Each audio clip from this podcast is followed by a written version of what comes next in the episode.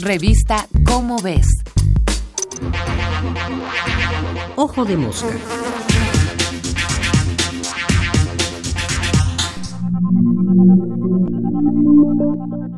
Expertos.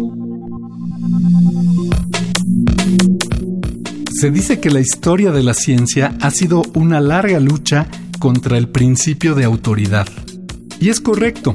Una de las principales características de la ciencia es que el conocimiento que produce no está basado en la autoridad de quien lo presenta, sea prestigiado científico, artista famoso, papa o presidente, sino en los datos y evidencia que lo sustentan, en los hechos.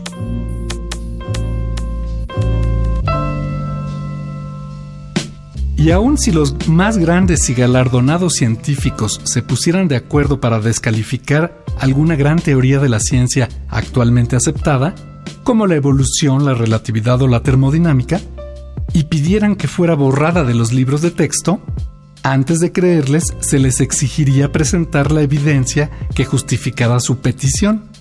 El principio de autoridad no tiene cabida en la ciencia.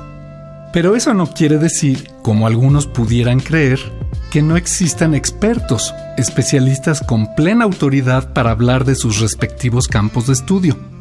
La existencia de expertos y su reconocimiento como tales por parte de la sociedad y en particular de los gobernantes, tomadores de decisiones y demás ciudadanos cuya voluntad afecta a miles de personas es indispensable en toda democracia moderna.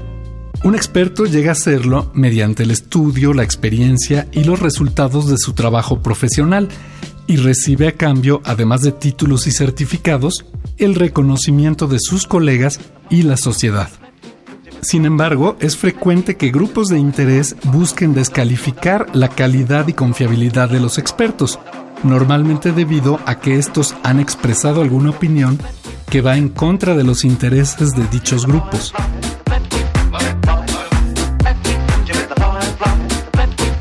Así, es frecuente que iglesias que promueven la pseudociencia del creacionismo o grupos políticos y empresariales que se benefician de negar el cambio climático, o camarillas ideológicas que propagan absurdas teorías de conspiración, como los antivacunas o los negacionistas del SIDA, pero también gobiernos de corte autoritario que buscan imponer proyectos por encima de las objeciones fundadas de los expertos pertinentes, recurran a descalificar el conocimiento experto de científicos, ingenieros o especialistas en salud, economía o cultura.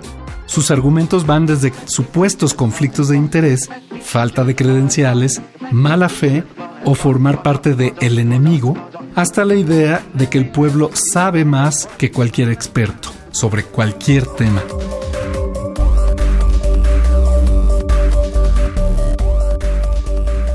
Ante este tipo de discusiones, convendría que todo ciudadano recordara siempre que si bien las cosas no son ciertas solo porque quien las dice sea experto, también es cierto que los expertos lo son precisamente porque saben más y con mayor profundidad sobre algún tema que el resto de las personas.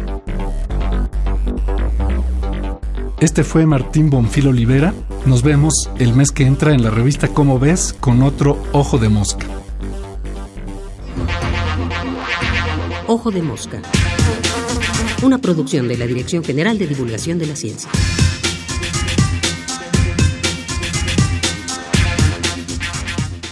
Revista Cómo ves.